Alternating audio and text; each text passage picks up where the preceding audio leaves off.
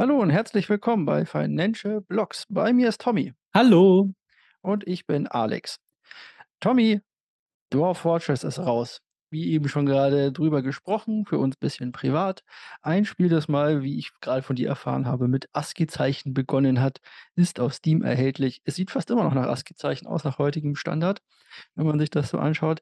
Aber es ist sogar so, dass bei jedem Zwerg, den man dort hat, die einzelnen Zähne getrackt werden. Hast du dieses Spiel schon mal gespielt? Ich habe die vor Jahrzehnten, also das Spiel schon mal angefasst gehabt.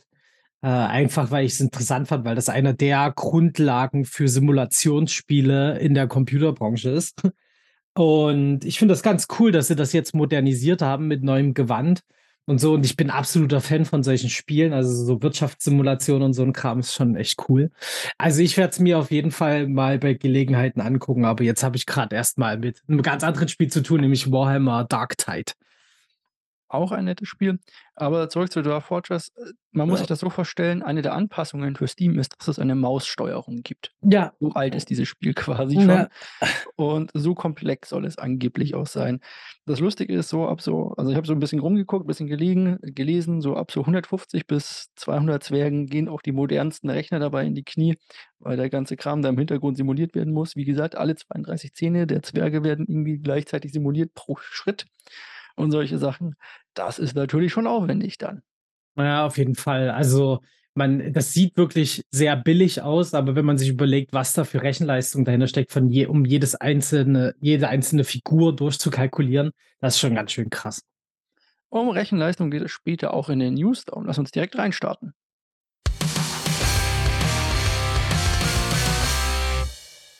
Von Zwergen zu großen Menschen. Naja, so groß ist der nette Herr Sam ja nicht. Aber Herr Sam Bankman-Fried wurde, nachdem jetzt FTX seit ungefähr einem Monat pleite ist und wir hier Woche für Woche darüber berichten, wurde er jetzt verhaftet. Und zwar auf den Bahamas, wo er ja in Anführungszeichen untergetaucht war. Wie gesagt, immer nur in Anführungszeichen. Dort hatte er gelebt äh, mit seiner Familie und so weiter. Aber dort wurde er nun angeklagt. Das Ganze ist einen Tag jetzt, bevor er, oder was heißt angeklagt, ist er festgenommen worden. Das Ganze ist einen Tag geschehen, bevor er sich in den USA ähm, hätte rechtfertigen sollen vor dem Finanzausschuss. Da wollte er nicht hingehen. Da haben Mhm. sie wohl gesagt zu den USA, du Junge, also wir lassen uns hier nicht auf der Nase rumtanzen. Und jetzt sitzt er in den Bahamas erstmal im Gefängnis. Die Bahamas haben ein Auslieferungsabkommen mit den USA. Das bedeutet, er wird dann irgendwann in die USA überführt werden und dort wird ihm dann der Prozess gemacht werden. Und sollten auch nur ein paar der Anklagepunkte, denn es sind mehrere, ähm, gegen ihn äh, oder gegen die er schuldig befunden wird, dann wird er wahrscheinlich zu Lebzeiten nicht mehr aus dem Gefängnis rauskommen, könnte man annehmen. Wir sprechen also von so 150 Jahren, das ist ja in Amerika so, das decken sich diese ganzen Sachen immer auf. Und dann gibt es diese Prozesse, wo du irgendwie so 160 Jahre im Knast sein sollst oder irgendwie sowas. Und ihm drohen so 150, glaube ich, oder 120 waren es Jahre Gefängnis. Wenn es denn halbwegs okay läuft. Ja, also ich habe mir gestern auch die, diesen Finanzausschuss angeguckt, wo über ähm, SBF und FTX und so geredet wurde. Das war echt ganz schön interessant. Also es ging einige Stunden. Ähm, ich habe immer nur ein bisschen durchgesäppt, aber da wurden so Vergleiche mit Bernie Madoff gezogen und Lehman Brother und Schieß mich tot. Also das ist schon ganz schön, ganz schön krass, was da auch von der reinen Wortwahl her jetzt ähm, gewählt wird. Und jedes Mal kam auch die Aussage mit dazu, dass der Kryptomarkt oder digitale Assets äh, mehr Regulatorien brauchen, also mehr Überwachung durch den Staat und es besser funktioniert. Was ich halt so aberwitzig fand, weil FTX war zumindest in Amerika komplett durchreguliert.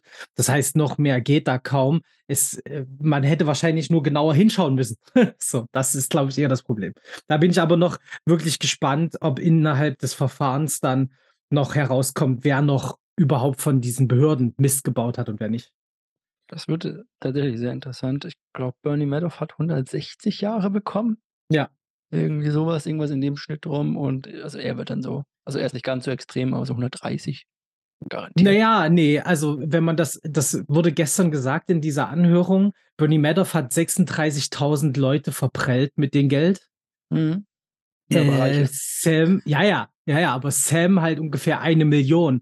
Das heißt, ähm, da wurde zumindest von dem äh, Ausschussleitenden da, war die Aussage, dass es halt eine größere Relevanz hat für die Amerikaner, also wurde natürlich eben nur auf die Amerikaner eingegangen, ähm, als jetzt das bei Bernie Madoff war. Aber äh, deswegen bin ich mal gespannt, ob es danach geht, wie viel Geld äh, verschwunden ist oder wie viele Leute betroffen waren von der ganzen Geschichte. Interessant auf jeden Fall. Ja. Zuge dessen sehen wir natürlich immer mehr Einschläge links und rechts. Wir berichten hier jede Woche darum. Nun rückt auch, oder so wird zumindest berichtet, nun rückt auch Binance in die Augen der US-Fahnder. Wobei man hier gleich berichtigen sollte, das ist nicht erst seit FTX, sondern die, äh, äh, die Untersuchungen gehen ja wohl schon seit 2018 in die Ja. Richtung oder sind schon seit 2018 am Laufen. Und zwar wird Binance und dessen Gründer Chengpeng Zhao, also CZ, äh, vorgeworfen, dass er unter anderem Geldwäsche ermöglicht haben soll, weil zu wenig Kontrollen im Anti-Geldwäsche-Verfahren bei ihm sind. So sollen ungefähr 10 Milliarden Dollar an Zahlungen für kriminelle Unternehmen verarbeitet worden sein und so die US-Sanktionen umgangen worden sein. Das Ganze berichtet Reuters Mhm. und es sieht jetzt auch immer mehr so aus, dass äh, hier die USA wohl anscheinend, also noch gibt es keine offizielle, also doch offizielle Stellungnahme gibt es dazu schon, aber es gibt noch keine, es gibt keine Anklage, kein gar nichts dazu. Hat Ja. aber trotzdem riesige Auswirkungen natürlich auf Binance, die daraufhin einen Abfluss von über einer Milliarde Dollar zu verzeichnet haben und dessen Coin BNB auch gleich mal den Abflug gemacht hat von äh, ungefähr, ich glaube 15 Prozent waren es, innerhalb eines oder innerhalb eineinhalb Tage, die danach sind. Ja, aber der witzige Punkt ist, dass es das scheinbar Binance nicht weiter interessiert hat. Also es ähm, sind da so ein paar Punkte zusammengekommen, nämlich lustigerweise genau an dem Tag, wo Binance Wartungsarbeiten auf USDC macht, ähm, also auf das, äh, auf die Withdraw-Funktion und so von USDC, also dem Stablecoin. Genau da erscheint der Artikel was zusätzlich Panik schürt und gleichzeitig sind dann Leute im Internet mit hoher Reichweite rumgerannt und haben gesagt, oh, man kann USDC nicht mehr withdrawn, äh, alles Scam, äh, zieht euer Geld da ab, alles total schlimm, genau wie FTX, Panik, Panik, Panik. Und äh, das stimmt aber gar nicht, weil es halt eben reguläre Wartungsarbeiten waren, die eine Woche vorher angekündigt wurden. Und eben zu diesem Artikel gibt es auch nichts weiter. Es, es sind angeblich ähm, die Sachen, was, wie du schon gesagt hast, ähm, stehen nur im Raum. Aber ob es ja jetzt wirklich zu einer Anzeige kommt oder ob es erstmal zu einem, äh, naja, obligatorischen Ausschuss oder einer zu einem. Ausschuss, genau, Untersuchung kommt, das ist halt alles, steht noch alles in den Sternen. Und Binance hat wirklich schon echt schlimmere Sachen erlebt als das, was jetzt gerade ist. Und auch diese, ich glaube, 2,6 Milliarden, die innerhalb von 24 Stunden jetzt abgeflossen sind, sind auch kein Problem. Äh, laut CZ auf Twitter war das äh, nicht mal unter den Top 5 der Geldabflüsse innerhalb von 24 Stunden auf Binance. Das heißt, auch das ist jetzt nicht unbedingt das Neueste für sie gewesen. Ähm, CZ zeichnet da ein sehr cooles Bild, muss ich sagen. Also er ist sehr entspannt und bringt Ruhe rein in die ganze Geschichte und ähm, haut auch den Leuten, die diesen FAT, wie es so schön heißt, verbreiten, ähm, wieder zurück um die Ohren und äh, positioniert sich gleich das, was halt eben andere Leute bei anderen Pro Skandalen nicht gemacht haben, wo man tagelang in der Schwebe war und nicht wusste, was Phase ist. So, aber CZ ist hier hinterher und twittert persönlich sogar ähm, zu diesen Sachen. Also ich finde ähm, ganz schöne, ganz schöne Panikmache teilweise für meine Verhältnisse, also finde ich zumindest. Ich glaube, da soll noch ein bisschen der Markt mit ähm, durchgewirbelt werden. Nach der FTX-Pleite haben jetzt sowieso alle Panik und da kann man einfach noch ein bisschen mehr Panik schüren, dadurch niedrigere Kurse erreichen. Und ähm, ich schätze schon, dass da alles irgendwo, also nicht alles in einem großen Verschwörung zusammenhängt, aber dass da so einzelne Akteure auf jeden Fall ähm, daran interessiert sind, dass sowas passiert. Ja, es ist schon, ähm, und es war auch natürlich auffällig, dass, wie das Timing war und alles. Ja. Dann ja. die Berichte über den, ja, nicht ganz so tollen ähm, äh, Proof of Reserve, den Binance auch veröffentlicht hat, der Genau. auch viele gesagt haben, hey, ihr macht da, oder das, das äh, ist zwar okay, was ihr da rausgebracht habt, aber irgendwie ist es nicht so gut, wie andere es gemacht haben. Dabei hat er auch hier Binance schon von vornherein gesagt: „Äh, wir machen das jetzt erst einmal, um Ruhe zu bekommen und dann werden wir ein System etablieren, das das halt auf Blockchain-Basis direkt einsichtbar macht, ohne dass ihr da äh, ohne dass ihr uns dafür braucht sozusagen.“ Also, Ja. sozusagen ein Smart Contract, damit das Ganze wirklich bis in alle Zukunft sozusagen seine Sicherheit hat. Und das dauert natürlich. So 'n Programm muss auch erst mal geschrieben werden. Dafür wurde ja auch extra mit, äh, Vitalik Buterin gesprochen, dem, äh, CEO und Erfinder sozusagen von ETH. Also, hier macht Binance, finde ich, viel richtig. Ja. Ist natürlich schade, dass sie hier von Anfang an so 'ne seltsame oder so 'ne etwas andere, ähm, Sache mit drin haben, dass das nicht ganz so gut ging, muss man sagen. Ja, also, es gibt klar auf jeden Fall Argumentationspunkte, die, ähm, 'n bisschen shady sind, wo Binance einfach Aufklärung leisten muss in den nächsten Wochen. Aber ich kann mir vorstellen, dass das halt schon gemacht wird, weil Binance da einfach in den Jahren immer relativ cool geblieben ist und Sachen geklärt hat, anstatt sie ähm, anstatt sie totzuschweigen oder wegzureden. Äh, genau, so ist es halt eben auch mit der Untersuchung. Binance war jetzt die letzten Jahre schon immer dabei, Staaten bei Geldwäscheprävention zu unterstützen. Jeder, der bei Binance schon länger als 'n Jahr ist, weiß, was sich da auch an Regulatorien geändert haben. Wenn dann im Worst Case, kann ich mir vorstellen, gibt's 'ne Schadensersatzzahlung an den Staat und dann sagen sie: „Ja, ja, ist wieder alles gut. Hauptsache, der Staat hat mal kurz 'n bisschen Geld abgegriffen.“ So ungefähr. Also, Ja. geht alles so seinen gewohnten Weg. Was auch Ja. seinen gewohnten Weg geht, ist, dass Europa sich weiterhin um MiCA kümmert und damit die ähm, ja, das Einführen von Regeln, weil den Kryptobereich in der Hinsicht Ja. bedeutet also, ähm, hier gibt jetzt ein White Paper, was ich ganz lustig finde, dass das so im Gebrauch ist, auch im Europaparlament sozusagen. Ja, es ist ja 'ne 'ne White-Paper-Vorlage mehr oder weniger, die da jetzt gefordert ist. Ähm, also, im im Zuge des MiCA-Abkommens ist jetzt, ähm, geregelt worden, dass es eben bestimmte Grundlagen gibt für jedes Kryptoprojekt, an was sie sich halten müssen. Und das sieht eben auch Grundlagen für das MiCA also, äh, für das White Paper vor. Das heißt, jedes Kryptoprojekt, was irgendwie 'nen Token realisieren möchte, kann nicht einfach irgendwie 'nen Token rausschmeißen, dann da hinschreiben: „Ja, hier 10 % der Einnahmen gehen an die Entwickler und der Rest für das und das und das und das“, also Tokenomics, sondern es muss ganz genau aufgeschlüsselt werden: Was ist der Nutzen der Kryptowährung? Was sind die Aspekte dahinter? Was für Personen stecken dahinter? Und das ist halt alles in muss in so 'nem White Paper, ähm, geliefert werden für solche ICOs, also Initial Coin Offerings, wenn so 'n Coin verkauft wird. Ähm, äh, genau, jetzt ist aber halt noch die große Frage, wie das genau umgesetzt werden soll. Also, sozusagen, was muss wirklich explizit drinstehen? Jetzt stehen da absolut also, so Überbegriffe im Raum, wie zum Beispiel, dass das Team bekannt sein muss, aber wie das genau aussehen muss für so 'n White Paper, ist noch nicht klar und das wird jetzt entschieden in den nächsten Wochen. Und dann gibt es sozusagen ein MiCA White Paper, äh, wo dann exemplarisch drinstehen wird, wie so 'n White Paper auszusehen hat. Klingt auf jeden Fall spannend, muss natürlich sich auch jeder irgendwo dran halten dann. Ist nur die Ja. Frage, inwieweit das sich, äh, durchsetzt, ich sage mal international. Aber ein gutes White Paper ist schon immer ein, ich sage mal, guter Ansatz, um zu gucken, wie ernst denn so ein Projekt überhaupt ist, Auf jeden. Fall. Also, vor allen Dingen, weil halt eben viele Aspekte der Risikoanalyse, wie sie jetzt im klassischen finanziellen oder im Finanzmarkt gemacht werden, halt für Unternehmen nicht so greifen bei bei Tokens. Also, du kannst da nicht deine klassischen Bewertungen dafür nehmen, um, äh, einzuschätzen, wie viel Geld gebe ich da jetzt rein? Und so 'n White Paper kann dabei helfen, Entscheidungen zu treffen, wie viel von meinem Geld investiere ich jetzt in ein Projekt oder nicht. Und da soll es hingehen, zumindest laut der Aussage der EU. Hoffen wir mal, dass es auch wirklich das das Ziel ist und nicht einfach nur, um die Leute mit sinnloser Arbeit zu beschäftigen. Interessant wird's auch, wenn man sich die Möglichkeiten der Blockchain ansucht oder raussucht, die nicht mit Affenbildern zu tun haben, Ja. sondern mal wirklich darüber nachdenkt: „Wofür kann denn eine Blockchain verwendet werden?“ Und hier gibt es unter anderem die Möglichkeit natürlich, ähm, also, äh, ein ein Asset zu tokenisieren. Und darauf ist man jetzt wahrscheinlich auch gekommen, dass man zum Beispiel Immobilien tokenisieren kann.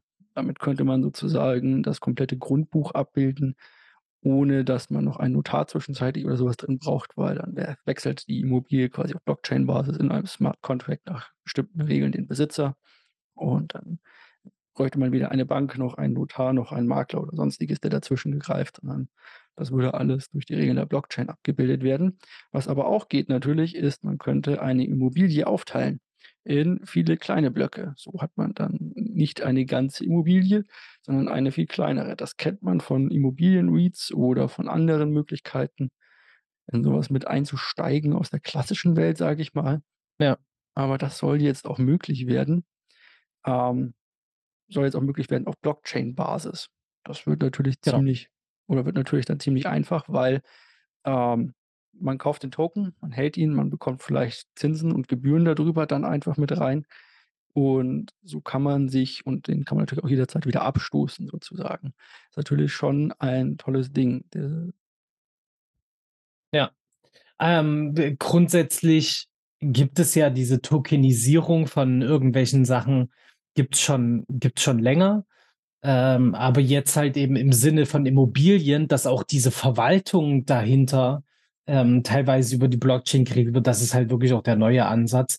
Und das finde ich wirklich ganz spannend. Ich bin wirklich, ähm, also aufgeregt, kann man schon fast sagen, wie sich das in Zukunft gestaltet, weil nämlich eben du hast ja immer so Kernfunktionen, wie zum Beispiel halt eben beim beim Grundbuchamt muss trotzdem 'nen Mensch dahinter stecken, der 'ne Unterschrift dafür tätigt, so und der möchte ja auch dafür bezahlt werden. Das wäre irgendwann total interessant, wenn du diese Grundbucheinträge oder sonst irgendwas auch direkt über 'ne Blockchain lösen könntest, dass es, äh, automatisiert passiert.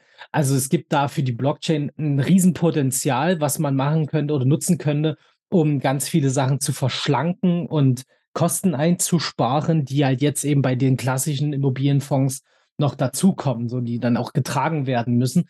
Und, äh, das das finde ich wirklich cool und rein technisch halt auch wirklich spannend.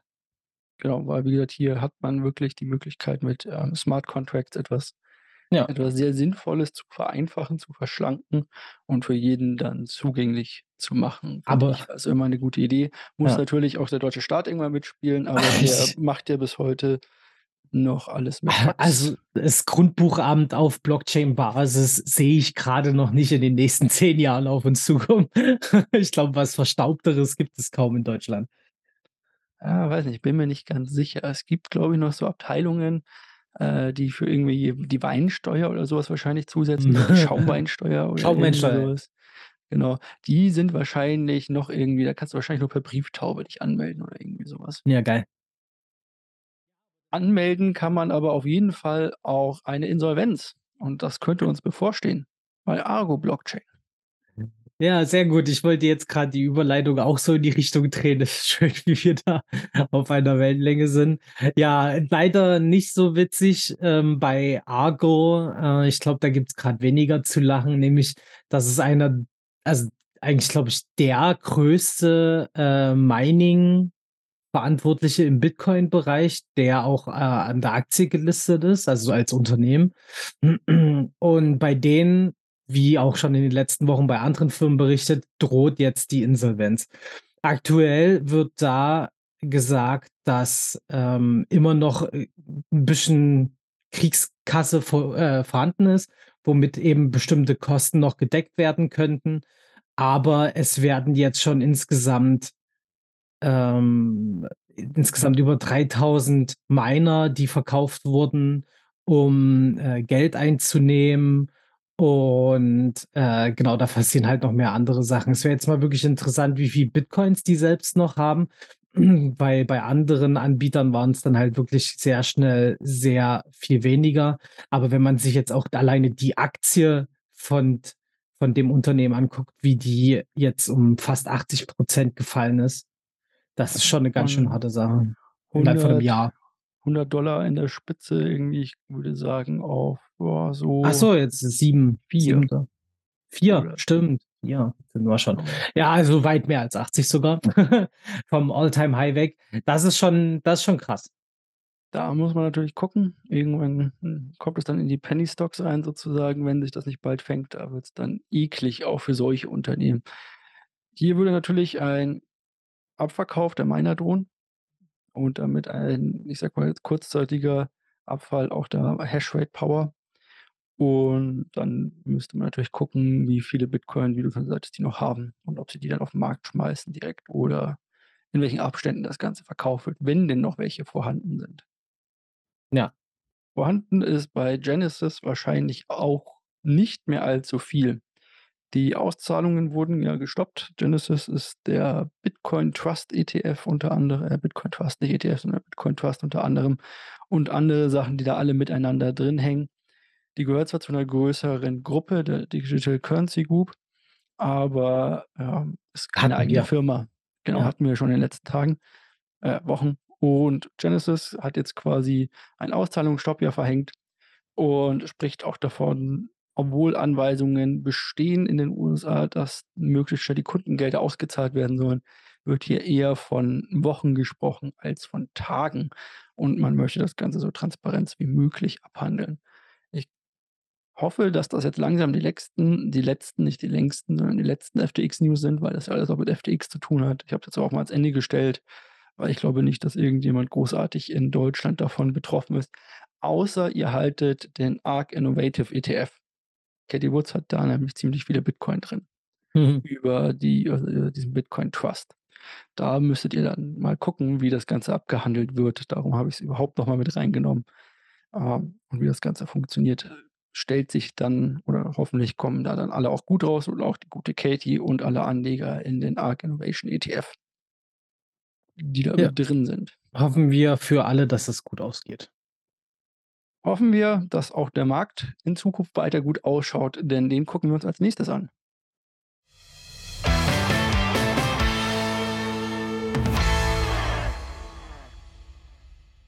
Wochenlang haben wir drüber gesprochen. Jetzt ist es da. Heute, wir nehmen um 13:00 auf, endlich die Leitzinsentscheidung der FED. Heute ab 20:00 kommt der Leitzins. Viel interessanter ist aber ab 20:30 das Interview von J Jerome Powell. Der gute Powell wird wahrscheinlich die Basispunkte um oder den Leitzins um 50 Basispunkte anheben. Ist wie gehabt. Ja, er die Leute rätseln immer darüber, aber eigentlich hat er den Fahrplan ziemlich klar abgesteckt und kommuniziert das auch ziemlich gut an die Märkte, finde ich, sodass dort eigentlich bisher zumindest keine großen Überraschungen drin vorkamen. Sondern es war immer schon vorher eigentlich so gut wie klar, 75, 75, 50 und so weiter. Viel wichtiger ist sind die Dots, wie die Amerikaner das so schön nennen. Die Dots zeigen an, wo die einzelnen Notenbanker in den USA gibt es ja 12 Notenbanken, wo die den Zinsgipfel sehen im nächsten Jahr sozusagen. Also, bis wohin sie die Zinsen denn nach ihrem derzeitigen Wissensstand und der derzeitigen Aussage erhöhen wollen. Und das wird interessant, denn hier stellt sich natürlich die Frage, inwieweit das Ganze denn, ähm, zusammen oder inwieweit das Ganze denn profitabel ist dann noch für die Aktienmärkte oder inwieweit wir dann auch runterkommen werden und so weiter und so fort. Dann sind vielleicht Anleihen die nächsten Aktien oder die nächsten Kryptowährungen. Was denkst du denn, bis wohin wir noch die Zinsen groß hochziehen werden?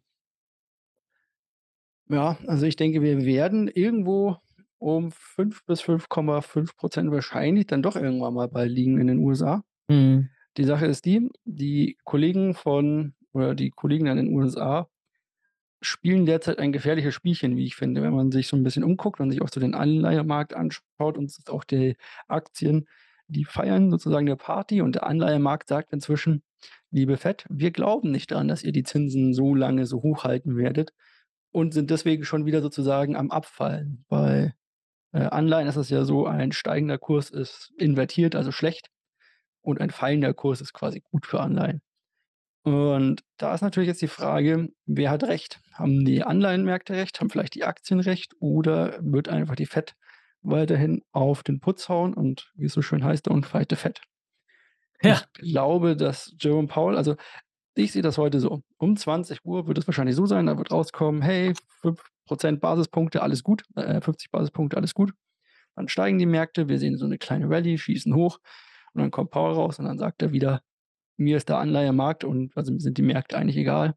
Wir werden die Zinsen so lange erhöhen, bis die Inflation eingefangen ist und dann gehen wir wieder runter.“ So würde ich das heute mal annehmen im Großen und Ganzen. Beziehungsweise vielleicht steigen wir auch noch den ganzen restlichen Abend über und erst morgen geht's runter. So war's auch beim letzten Mal. Von Ja. daher mal schauen. Und wir haben ja jetzt sowieso schon ein ganz schönes, äh, Newsplay, wie's so schön heißt. Also, die die großen Investoren verlassen sich auf Aussagen, die so in den Markt kommen, weil dann nämlich die Retail-Leute, also der der normale Kleinbürger denkt: „Oh, das ist ja jetzt bestimmt 'n guter Zeitpunkt zu kaufen.“ Und da ziehen die Großen natürlich mit. Das hat man, äh, gestern, also am Dienstag, schön gesehen. Als die Inflationsrate bekannt gegeben wurde, ist Bitcoin und auch natürlich der klassische Aktienmarkt erst mal 'n ganzen Satz nach oben gegangen. Äh, hält sich jetzt dort aktuell ganz gut, muss ich sagen. Äh, ich bin jetzt mal wirklich dann gespannt, wie das heute kommen wird. Ich könnte mir vorstellen, was ich wirklich am interessantesten fände, wäre, wenn jetzt Powell sagt: „Wir ziehen die noch weiter an als 0,5 und dann krachen wir wieder runter mit dem mit den, äh, Markt und dann sind wir wieder wie auf 'nem Stand vor 'ner Woche.“ So, dann hat der Sprung von gestern gar nix gebracht, außer einmal, kurz 'n bisschen Gewinne mitnehmen von 'n paar Leuten. Genau, also Bitcoin hält sich da oben noch. Der klassische Markt ist eigentlich hat eigentlich alles wieder abverkauft innerhalb eines Tages, was so an Plus da war. Mhm. Auch ganz spannend gewesen, ziemlich volatil das Ganze. Bevor wir uns jetzt den Kryptomarkt noch genauer 'n bisschen angucken, schauen wir kurz noch auf die Termine. Wir gehen Richtung Ende des Jahres hin. Das heißt, die wichtigen Termine werden auch immer wie immer unwichtiger oder besser gesagt, es werden immer weniger. Heute um 14:15 das ist Mittwoch, wo wir aufnehmen, um 13:40 Das heißt, wir werden das nicht mehr mitmachen können, aber wird der Einlagenzins, also sozusagen unser Leitzins in der EZB neu ausgerichtet. Man geht von einem 0,5 % Sprung aus, also hier dann auf 2 % insgesamt. Das ist quasi der Zinsentscheid in der EU. Und, ähm, ja, dann haben wir heute Abend die United States und ansonsten gibt's noch so 'n bisschen Einkaufsmanager-Index in Deutschland für die Eurozone am Freitag, aber das ist alles relativ uninteressant, muss man dazu sagen, natürlich. Ja. Wenn wir jetzt auf den Markt gucken, wie er jetzt ist, dann sehen wir diesen Riesensprung und auch, dass Bitcoin sich auch heute ganz gut hält und steigt genauso wie Ethereum. Ethereum sogar noch 'n bisschen stärker unterwegs und wir auch lustigerweise trotz allem eine relativ hohe Dominanz haben wieder von 38,9 % von Bitcoin. Bedeutet, die, ähm, Altcoins haben geblutet und ziehen jetzt auch nicht ganz so stark mit, wie es Bitcoin derzeit tut, muss man hier dazu ja sagen im Großen und Ganzen. Ja, Und ich nein. äh, ich glaube ich glaube, da rennt Bitcoin jetzt einfach 'n Stück vor. Äh, und das im im klassischen, äh, Cycle ist es ja auch so, Bitcoin zieht vor, dann ziehen irgendwann die Altcoins nach, dann, ähm, beruhigt sich das Ganze wieder, dann ziehen mal 'n bisschen die Altcoins mehr an. Da gibt's, ähm, auch schöne Grafiken dazu, wie sich das immer wieder das Geld hin und her schichtet zwischen Bitcoin und, äh, den Altcoins. Und ich denke, jetzt halt grad in 'ner klaren Bitcoin-Phase. Die Dominanz hast du vielleicht grade besser aufm Schirm. Die steigt ja jetzt auch wieder, hatten wir letzte Woche schon, dass die wieder gestiegen ist. Genau. Und, äh, genau, das ist 'n klares Zeichen dafür, dass wir jetzt erst mal wieder in 'ner BTC-Phase sind und nicht in 'ner Altcoin-Phase. In einer BTC-Phase sind wir auch sozusagen beim Gewinner der Woche. Hast du da auch BSF? Oder hättest du einen anderen schicken Coin zum Angebot? Toncoin habe ich. Ja, der ist auch noch da. Also Ja. Bitcoin SF ist es in meiner Rechengeschwindigkeit hier quasi sozusagen. Bitcoin SF ist Bitcoin, ähm, wie nennt er sich? Satoshi Vision, genau. Das ist 'n Fork Whatever. von Bitcoin Cash. Also, ich weiß gar nicht, was der da macht oder was der da soll. Schmutz sozusagen, braucht man Ja. nicht weiter Ja, im Text. Toncoin Toncoin ist der von Telegram. Äh, der hat jetzt irgendwie 'n riesengroßen Push bekommen. Also, laut meinen Statistiken, die ich habe, 54 % in der Woche. Äh, das ist schon das ist schon ganz schön krass. Ich habe aber auch jetzt die ganze Zeit gesucht und nix gefunden, äh, woran das genau gelegen haben könnte. Also, man kann derzeit bei Telegram, äh, Usernames ersteigern zu horrenden Preisen, wie ich finde. Also, man kann die Ah. nicht selber kaufen oder man konnte sie nicht selber kaufen, als ich das letzte Mal nachgeguckt habe, sondern das war auction-based und vorgeschlagene. Und das waren teilweise sehr freche Sachen, die da quasi angeboten wurden, wie ich fand. Also, nicht angeboten, sondern die Preise waren sehr frech. Hm. dafür, wie ich fand. Also, vor allem natürlich so 1 Buchstaben, 2 Buchstaben und 3 Buchstaben sind natürlich horrend teuer in der Hinsicht. Ja. Und dann alles, was irgendwie mit Krypto, Bitcoin oder Sonstigem zu tun hat. Also, ähm Na gut, es sind halt es sind halt. Auktionen. Also, das ist ja das ist genauso wie mit den Ethereum Domain Service gewesen. Da sind die auch per Auktion rausgegeben worden und zu Ja, zu absurden Preisen rausgegangen, die ganze Geschichte. Ähm, ja, so ist es einfach freier Markt. Der Markt regelt schon, nicht wahr, Alex? Der Markt regelt das schon. Deswegen sind wir auch mit dem Markt für heute durch. Ja. Ich, ähm, kaufe natürlich, wenn ich für das Bitcoin-Portfolio gucke, die Woche wahrscheinlich BNB, weil's am meisten gefallen ist von den ganzen Sachen, muss man jetzt dazu sagen, die ich ja, äh, als langfristig Investment immer noch halten möchte. Dann wird's wahrscheinlich BNB werden. Ich muss immer noch gucken, dass ich das mal Ganze wieder mal visualisiert bekomme für euch, die einzelnen Trades. Ja. Und die Übersicht, weil, wie gesagt, das irgendwie bei dem anderen da funktioniert nicht so, wie ich mir das vorstelle. Deswegen gibt's da auch keinen Link mehr zu und so weiter. Ich mache aber eh Richtung Ende des Jahres noch ein Update-Video. Das ist dann das vorletzte Update-Video sozusagen in dem Langzeitraum, den wir haben von einem Jahr, weil danach sind wir fast mit dem Jahr durch mit dem Investment und dann können wir auch 'n Fazit dazu ziehen. Sieht nicht so Mhm. gut aus. Nicht so gut, kann ich euch sagen. Ja, das ist halt 'ne schwierige Phase jetzt auch. Wir müssen 'n bisschen den Bullrun abwarten. Vielleicht bekommen wir ja noch 'n bisschen von der von der Endjahresrallye was ab hier, äh, dieses Jahr. Ja, wir müssen Aber auch sagen, dass natürlich das Ganze in Dollar angegeben ist, dass ich da immer rechne. Mhm. Dollar jetzt nicht unbedingt weiter steigt oder fällt im Gegensatz zum Euro, besser gesagt, dann ist der Verlust noch verschmerzbar sozusagen, weil ich ja, äh, vor dem großen oder noch gekauft habe Dollar gekauft habe mit dem Geld, als äh, als der Dollarkurs noch nicht ganz so äh, noch nicht so stand wie jetzt. Bedeutet, da sind sicherlich 10 % oder so oder 12 % sind da sogar noch drin, würde ich annehmen im Groben Ja. und Ganzen, wenn ich's wieder zurückrechne. Also, nach ja, kommt drauf an natürlich dann zu welchem Zeitpunkt und wie der Dollar dann steht. Ja, aber wir waren noch weit entfernt von der Parität. Sind wir jetzt auch wieder 'n gutes Stück, aber wir waren da noch sehr, sehr weit entfernt quasi. Deswegen kann man da auch noch 'n bisschen was rausrechnen. Währungskomponenten sozusagen, auch Ja. immer wichtig mit einzuberechnen. Ja, auf jeden Fall. Also, vor allen Dingen Dollar, Euro, da ging dieses Jahr ja ganz viel, was sich so mit den Preisen getan hat, wie die sich zueinander verhalten haben. Ähm ja, schauen wir mal, wie das in den nächsten nächsten Jahren auch noch so alles wird, vor allen Dingen, wenn die Inflation in Amerika besser bekämpft wird als hier in Europa. Das hat ja dann ist ja auch noch 'n Riesenfaktor, der da mit reinkommt. Genau. Und deswegen schauen wir uns das wahrscheinlich nächste Woche wieder an. Hast du noch irgendwelche letzten Worte? Ja, bitte, äh, gebt uns eine schöne Bewertung, schreibt uns ein nettes Kommentar. Äh, ansonsten hören wir uns dann wieder nächste Woche. Tschau. Tschüss.